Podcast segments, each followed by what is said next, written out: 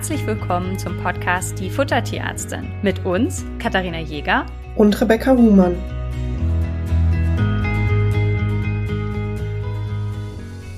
Bevor man eine Ernährungsberatung bei uns bucht, hat man die Möglichkeit, ein Kennenlerngespräch zu buchen. Das ist unverbindlich, kostet nichts und dauert in der Regel 15 Minuten. In diesem Gespräch geht es nicht um fachlichen Austausch, sondern es geht darum herauszufinden, ob eine Ernährungsberatung das Richtige für einen ist. Denn jeder, der sich bei uns meldet, hat in der Regel eine gewisse Erwartungshaltung. Und ganz ehrlich, ich kann die gar nicht alle erfüllen. Es gibt Fälle, in denen sage ich, nee, tut mir leid, da bin ich nicht die richtige Ansprechpartnerin oder und muss da auch einfach ehrlich sein und das Ganze so ein bisschen selektieren. Und auf der anderen Seite ist es natürlich so, dass ihr hier im Podcast auch eine geschnittene Version äh, bekommt. Ich gebe zu, hin und wieder sage ich auch äh, was, was ich dann wieder rausschneide oder was auch irgendwie umstrukturiert ist. Und es kann dann sein, dass ihr im persönlichen Gespräch sagt, nee, die finde ich irgendwie unsympathisch, mit der möchte ich nicht zusammenarbeiten. Auch das ist euer gutes Recht. Genau dafür ist ja ein Kennenlerngespräch da, um herauszufinden, haben beide das gleiche Interesse, das gleiche Ziel und geht man auf den gleichen Weg und möchte man diesen Weg gemeinsam bestreiten. Und in einem der Kennenlerngespräche, den ich in diesem Jahr schon führen durfte, war ein, ähm, ja, war jemand, der mich gefragt hat, ja, so eine Ernährungsberatung kostet ja Geld. Und was ist denn, wenn es gar nicht hilft? Muss ich die dann trotzdem bezahlen? Und im ersten Moment war ich ein ganz bisschen irritiert und habe dann aber darüber nachgedacht dass, und musste zu dem Schluss kommen, dass seine Frage absolut berechtigt ist. Was macht man denn, wenn es in der Ernährungsberatung nicht besser wird? Und ja, auch das muss man dann bezahlen, denn das, was ich mache, ist eine Fütterungsdiagnostik. Und das ist total spannend, weil die meisten, die das Wort Diagnostik hören, denken an eine Blutabnahme, an ein Röntgenbild, an einen Ultraschall und solche Sachen. Ja, also das wird mit Diagnostik in Verbindung gebracht.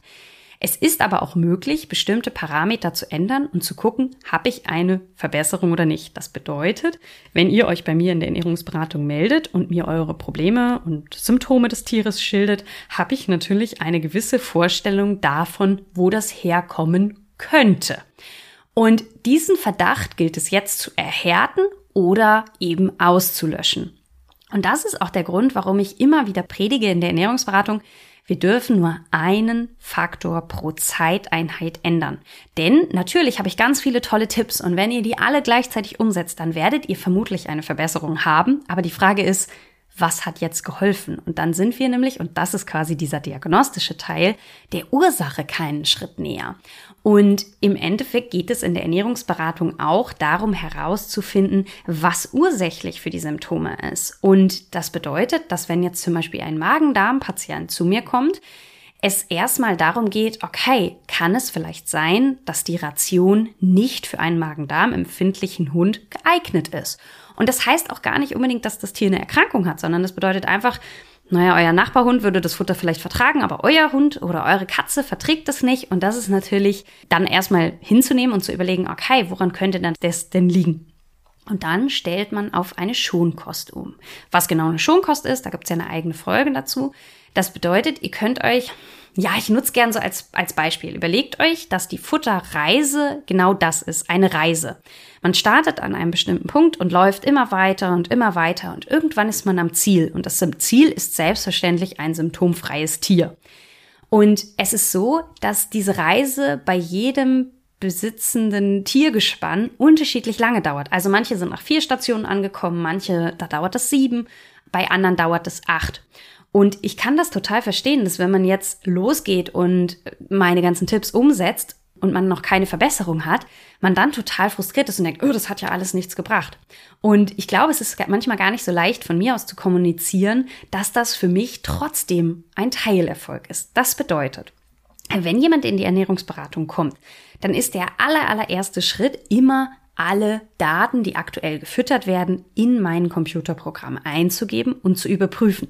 Und da findet schon die erste kleine Diagnostik statt. Denn ihr gebt eurem Tier Futtersumme X. Futtersumme X hat Kalorienmenge Y. Das bedeutet, dass ihr jeden Tag eine bestimmte Menge Kalorien in euer Tier reingebt. Und jetzt kann ich das mit dem durchschnittlichen Bedarf eines gleich schweren Tieres vergleichen. Und da gibt's jetzt zwei oder drei Möglichkeiten. Entweder euer Tier liegt genau im Soll und bekommt genau die Kalorienmenge, die das Tier bekommen soll und ähm, ist auch idealgewichtig. Dann ist euer Tier relativ durchschnittlich in dem Moment. Und das ist jetzt gar nicht wertend gemeint, sondern einfach nur ein Fakt. Wenn euer Tier aber enorm viel Kalorien bekommt, dann gibt's ja wieder zwei Möglichkeiten. Ne? Also entweder, wenn ich jetzt ein Tier habe, das enorm viel Kalorien aufnimmt, kann es sein, dass das seinen Energiebedarf, äh, also sein, sein Gewicht hält. Und dann sage ich, wunderbar, das Tier hat einfach einen sehr hohen Energiebedarf, es ist aber in der Lage, diesen Energiebedarf auch zu decken. Völlig in Ordnung. Es gibt aber auch Tiere, die haben einen extrem hohen Energiebedarf und haben gleichzeitig kein, also sind im Untergewicht. Das heißt, ich habe ein Tier, was untergewichtig ist, aber deutlich mehr Kalorien zu sich nimmt, als es eigentlich zunehmen. Das heißt also, rechnerisch ist es so, das Tier muss zunehmen, es nimmt aber nicht zu. Und das hat natürlich medizinisch eine ganz andere Relevanz. Denn dann gehe ich gedanklich in eine ganz andere Richtung, könnte mir andere Differentialdiagnosen vorstellen. Ne? Also ein Tier, das sehr viel Energie bekommt und trotzdem nicht zugenimmt. Da denke ich an eine exokrine Pankreasinsuffizienz. Ne? Also solche Sachen stehen dann auf meiner Differentialdiagnosenliste. Das bedeutet, tierärztliche Tätigkeit bedeutet immer für ein bestimmtes Symptombild eines Tieres eine gewisse Differentialdiagnosenliste bereitzuhalten. Und jetzt muss ich diese Differentialdiagnosenliste abarbeiten. Und wenn ihr jetzt ein Tier im Untergewicht habt und das bekommt eine Ration, die einfach viel zu wenig Kalorien beinhaltet, dann ist das Tier nicht krank, dann ist das Tier einfach energietechnisch unterversorgt. Wenn ich aber ein Tier habe, das energietechnisch eigentlich überversorgt wäre und das reichen müsste, ich aber keine Zunahme habe, dann muss ich dementsprechend weitere Diagnostik machen. Das heißt, dass diese erste Überprüfung die oft gar nicht so sichtbar ist und für mich total selbstverständlich, weil was ist das Erste, was ich mir angucke, wenn ich eine Überprüfung für euer Tier mache? Ich gucke mir an, wie viel Kalorien nimmt das Tier auf, wie viel sollte das aufnehmen, habe ich ein Tier mit Übergewicht, habe ich ein Tier mit Untergewicht. Das läuft für mich ja total, ja, gleichmäßig ab, ja, das ist einfach für mich ritualisiert, das ist immer der erste Schritt, den ich mache. Und gleichzeitig ist das aber medizinisch total relevant, denn hier kann ich erste Ausreißer nach oben oder nach unten dementsprechend selektieren und habe schon mal einen gewissen Verdacht, in welche Richtung es geht. Das heißt, hier beginne ich ja schon mit der Diagnostik. Und dann geht es weiter, dass ich überprüfe, wie hoch ist der Proteinanteil der Ration, wie hoch ist der Kohlenhydratanteil, wie hoch ist der Fettanteil und so weiter und so fort.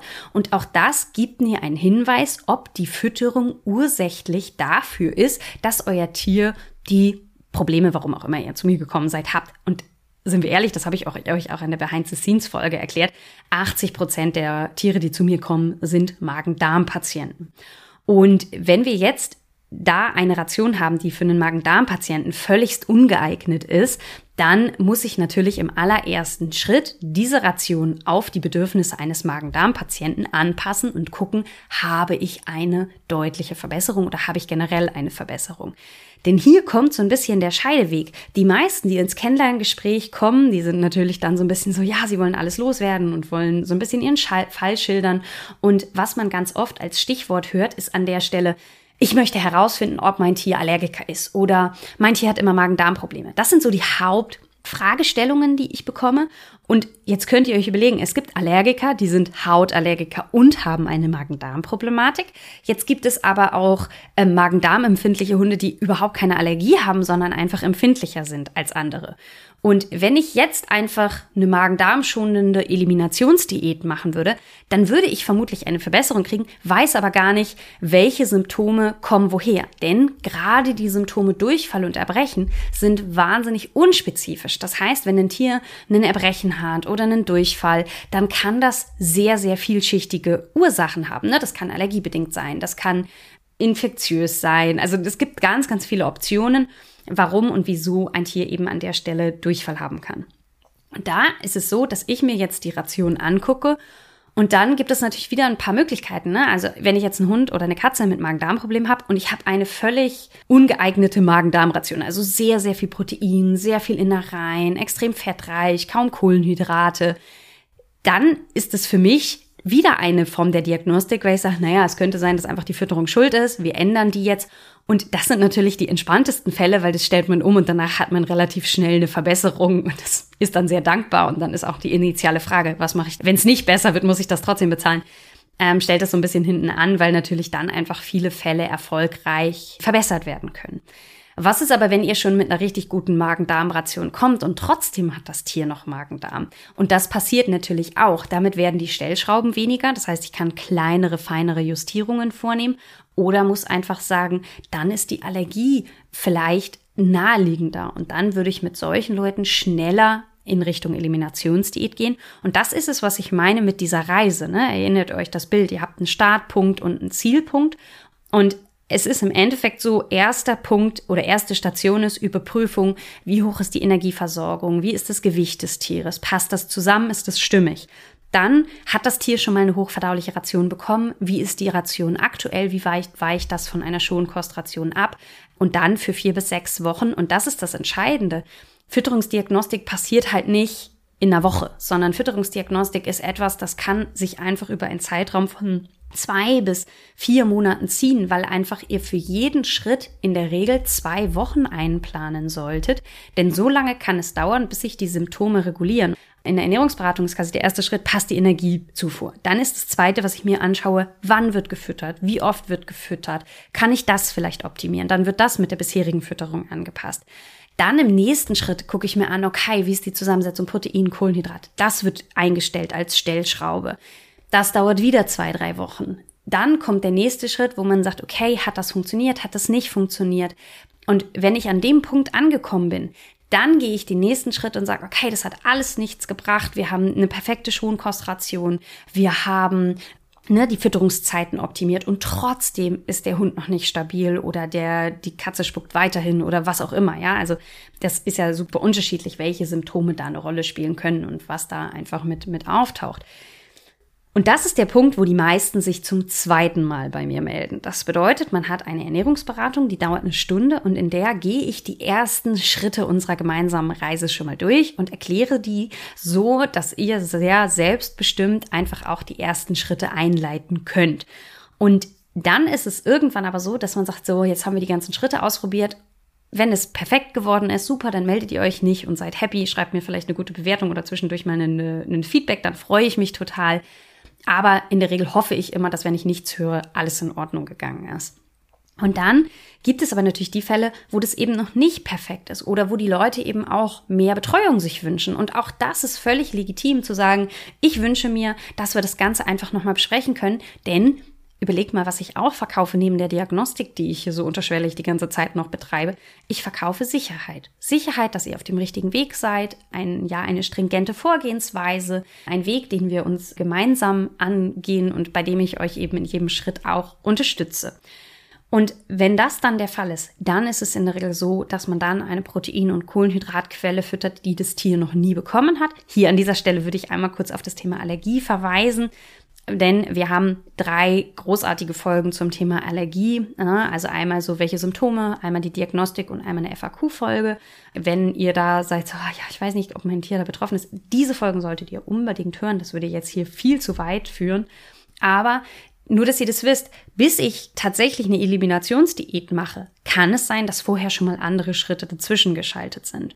Und natürlich kann das auch frustrierend sein, weil ich eine bestimmte Fütterung für sechs Wochen durchziehe und sich keine Verbesserung eingestellt hat. Und ich habe auch letztens eine E-Mail gehabt, oh, tut mir leid, das hat, ist immer noch nicht besser geworden. Und mir tun einfach die Leute leid, wenn das noch nicht besser geworden ist.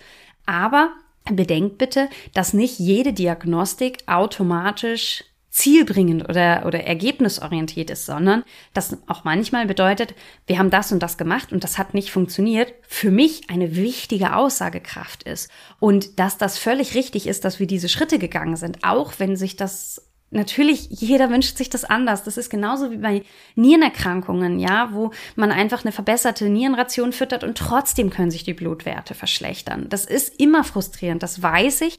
Und darauf weise ich auch hin, dass einfach natürlich bei Hunden, die extrem Magen-Darm-empfindlich sind, und ich spreche jetzt bewusst von Hunden, weil bei Katzen, die da so ein bisschen mehr Toleranz haben, was auch Protein oder Fett oder so angeht, also da sind einfach die Hunde sehr empfindlich teilweise, gerade die Hunde, die sehr stressempfindlich sind, das sind oft Hunde oder eben auch Hunde, die sehr viel oder die mal mit Giardien zu tun hatte. Ne? Das sind viele Fälle, die ich in der Ernährungsberatung am Ende dann auf dem Tisch habe. Und natürlich ist es so, dass die schon einen langen Leidensweg haben und sich jetzt das eine perfekte Rezept wünschen, das ich ihnen gebe und dann ist alles gut. Und das funktioniert leider nicht, weil Ernährungsberatung an der Stelle eben diagnostisch ist und nicht ist, hier ist der Plan, viel Spaß. Das heißt, Ernährungsberatung bedeutet für mich auch ganz viel Werkzeugkasten mit an die Hand geben, zu erklären, okay, euer Hund oder eure Katze, in dem Fall aber meistens sind es Hunde, ist Magen-Darm empfindlich und Deswegen braucht ihr einen Plan B. Was passiert, wenn der Hund sich morgens erbricht? Was passiert, wenn der nicht mehr frisst? Was muss ich tun, wenn der nachts Durchfall hat? Welche Fütterungsergänzungen kann ich zugeben, damit ich das möglichst schnell eingrenzen kann? Ne? Also als Lemon ein Welpe war, hatte die so zehntägige Durchfallepisoden. Mittlerweile kriege ich die in anderthalb Tagen ganz gut abgefangen. Bin dann trotzdem genervt, wenn ich die eine Nacht nachts raus muss, weil sie mich wieder mal geweckt hat. Aber es ist aushaltbar. Und das ist halt das, was wichtig ist. Magen-Darm, Ernährungsberatung ist nicht immer eine perfekte Einstellung aller, aller Sachen. Das ist gar nicht immer möglich. Aber es ist eine Verbesserung der Situation. Und, und das ist ja die, die ursprüngliche Frage, muss ich das trotzdem bezahlen? Ja, denn ich habe eine Aufklärungsarbeit geleistet. Ich habe eine tierärztliche Leistung gemacht. Ich habe eine Diagnostik gemacht. Und das ist ja auch, ne, wenn ihr jetzt zum Beispiel ein Röntgenbild macht, weil ihr im Notfall in die Tierklinik gekommen seid und ein Verdacht auf einen Fremdkörper be besteht, und das wurde das Röntgenbild gemacht und es ist kein Fremdkörper gefunden worden, dann müsst ihr das Röntgenbild natürlich trotzdem bezahlen. Denn für die Sicherstellung, wie es eurem Hund geht, war das ganz, ganz wichtig, dieses Röntgenbild zu machen. Aber es bedeutet auch nicht, dass ich auf jedem Röntgenbild etwas finde. Und für uns Tierärztinnen ist es eben auch so, dass ein Röntgenbild ohne Befund uns weiterbringt. Aber dass natürlich solche Befunde in der Diagnostik immer ein bisschen frustrierend sind. Natürlich ist es schöner, wenn ich eine runde, saubere Diagnostik habe und ich habe eine gesetzte Diagnose und auf der kann ich jetzt aufbauen. Und gerade im Ernährungsbereich ist es dann natürlich oft so, dass irgendwie wir Ausschlussdiagnosen am Ende haben. Ne? Und dafür müssen wir aber diesen Weg gehen. Und deswegen finde ich dieses Bild dieser Reise so schön. Das heißt, man läuft los und unterschiedlich lange begleitet man die Leute und ich denke, in der Regel kriegt man bei allen zumindest eine Verbesserung hin. Das kann auch manchmal sein, da hatte ich jetzt auch einen Fall, das war ein bisschen frustrierend, wo ich ein Fertigfutter gefunden habe, womit der Hund sehr gut funktioniert hat. Die Besitzerin sich aber mit dem Fertigfutter nicht wohlgefühlt und gerne eine andere Ration probiert hätte. Und immer wenn wir auf die Alternativen draufgegangen sind, ist der Hund wieder schlechter geworden. Und da wird dann Ernährungsberatung irgendwann ein bisschen schwierig, weil ich sage, naja, wir haben ein Futter, was funktioniert, darüber wären viele andere sehr dankbar. Damit möchte ich aber natürlich nicht die Gefühle der anderen irgendwie schlechter machen, weil für sie ist es nicht das, was sie sich vorgestellt hat. Und das ist immer ein Risiko, dass man am Ende dieser Reise nicht hundertprozentig da landet, wo man eigentlich hin wollte. Ich frage in der Beratung aber immer ungefähr, wo wollt ihr hin? Was ist eure Wunschfütterung? Wenn euer Tier keine Probleme hätte, was würdet ihr füttern? Damit ich am Ende zwischen dem, was euer Tier braucht und dem, was ihr gerne hättet, hoffentlich den besten Kompromiss finde, damit wir eine möglichst lange Zeit immer symptomfrei haben. Aber gerade bei Magen-Darm-Erkrankungen ist es nicht für immer möglich. Und auch bei Allergikern, ne? Also wenn ich jetzt einen Allergiker habe, der keine Ahnung, irgendwie Huhn nicht verträgt und der dann aber auf dem Spaziergang abhaut und irgendwie irgendwas frisst, wo, ja, meiner kam letztens irgendwie mit einem äh, Chickenflügel an, ja, naja, da muss ich dann halt eben auch sagen, okay, dann weiß ich eben, dass es für die Tage schlechter wird. Und das ist eben der Grund, warum ich mir so viel Zeit für die Beratung und auch für den Podcast nehme, weil ich glaube, dass Sicherheit aus Verständnis kommt. Und dieses Verständnis bedeutet halt, wenn ich weiß, mein Hund ist Huhnallergiker und dafür muss ich eine Eliminationsdiät gemacht haben, dafür muss ich eine Provokation mit Huhn gemacht haben, dann ist es im Alltag leichter händelbar, weil ich dann einfach weiß, oh shit, der hat beim Grillen ein Stück Hühnchen geklaut, dann weiß ich, okay, morgen sind die Ohren rot oder ich ähm, säuber die vielleicht jetzt diese Woche zwei, dreimal mehr und bin einfach in Alarmbereitschaft für den Fall, dass jetzt wieder ein Schub kommt, kann den aber zuordnen. Und dadurch hat man einfach eine ganz andere Sicherheit. Und für diese Zuordnbarkeit ist eben diese Fütterungsdiagnostik wichtig. Dafür ist dieser Fütterungsweg wichtig. Und deswegen ist Ernährungsberatung immer ein Prozess und nicht, hier ist ein fertiger Plan, viel Spaß damit. Das würde nicht funktionieren und das ist auch der Grund, warum Ernährungsberatungen bei mir eine Stunde dauern. Ne? Also ihr könnt ihr überlegen, ich habe jetzt 20 Minuten darüber geredet, wie der Weg ist. Und das muss ich natürlich in jener Ernährungsberatung erklären und individuell die Schritte abstimmen und ganz genau entscheiden, bei welchem Tier sind jetzt wann welche Schritte sinnvoll, wie können wir das gut machen, was ist im Alltag der Familie umsetzbar und dass man das eben gut hinbekommt. Und das ist eben dann der Grund, warum eine Ernährungsberatung ein bisschen Geld kostet, weil ich da im Hintergrund natürlich auch mein, mein Wissen reinstecke und natürlich auch mittlerweile weiß, wenn die und die Symptome sind, ist das und das naheliegender und dadurch in meiner Diagnostik natürlich auch ein bisschen schneller bin, als ich es ganz am Anfang war und auch sicherer bin und in der Regel wir bei fast allen eine Verbesserung hinbekommen. Ja, ich müsste jetzt überlegen, ähm, falls einer von euch das hört und sagt, ich hatte eine Beratung bei dir und es ist gar nicht besser geworden, dann weiß ich nicht, ob ich möchte, dass ihr euch meldet. Nein, sagt mir bitte Bescheid, weil auch aus solchen Prozessen ich natürlich lernen kann und es natürlich immer die Gefahr besteht, dass man dann auch nicht zufrieden ist, weil es sich nicht verbessert hat. Aber ich hoffe, dass ich in dieser Podcast-Folge nochmal ganz deutlich machen konnte, dass nicht verbessert nicht bedeutet, dass wir keinen Erkenntnisgewinn haben. Und das muss man an der Stelle ganz klar differenzieren, auch wenn ich sehe, dass das schwer ist, das nachzuvollziehen, weil man sich natürlich ein anderes Ergebnis gewünscht hat, wenn man in die Ernährungsberatung kommt. Ich hoffe aber da immer auch ehrlich und offen mit euren Erwartungshaltungen umzugehen und euch das Feedback zu geben, ja, das ist möglich oder euch muss bewusst sein, dass wieder Episoden kommen, aber ne, euer Werkzeugkasten und dass wir einfach reagieren können und das schon mal eine Verbesserung ist und ihr einfach eine gewisse Sicherheit habt. Genau, das mal ein Einblick in die tierärztliche Tätigkeit der Diagnostik. Na, ne? ich glaube, dass das einfach so ein bisschen manchmal untergeht, weil das für mich so wahnsinnig selbstverständlich ist. Ich das bei jeder Beratung natürlich im Kopf alles mitlaufen habe und dann einfach den Plan festsetze. Für mich ist immer das Ziel, diese ganzen Diagnostikschritte für euch in einen leicht umsetzbaren, konkreten Plan mit Zeiteinheiten und so zu gestalten, damit ihr einfach wisst, was ist der nächste Schritt. Und ganz wichtig, und ich glaube, das ist so ein bisschen auch das, was ihr euch heute hier mitnehmen könnt.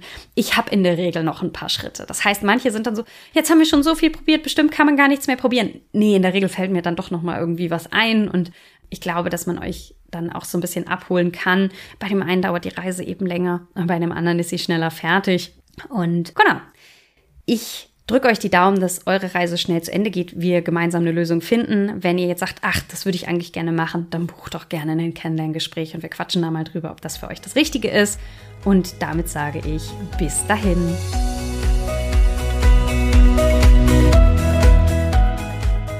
Ihr wünscht euch noch mehr Fakten zum Thema Ernährung für Hund und Katze? Schaut doch gerne bei Instagram bei uns vorbei, die Futtertierärztin.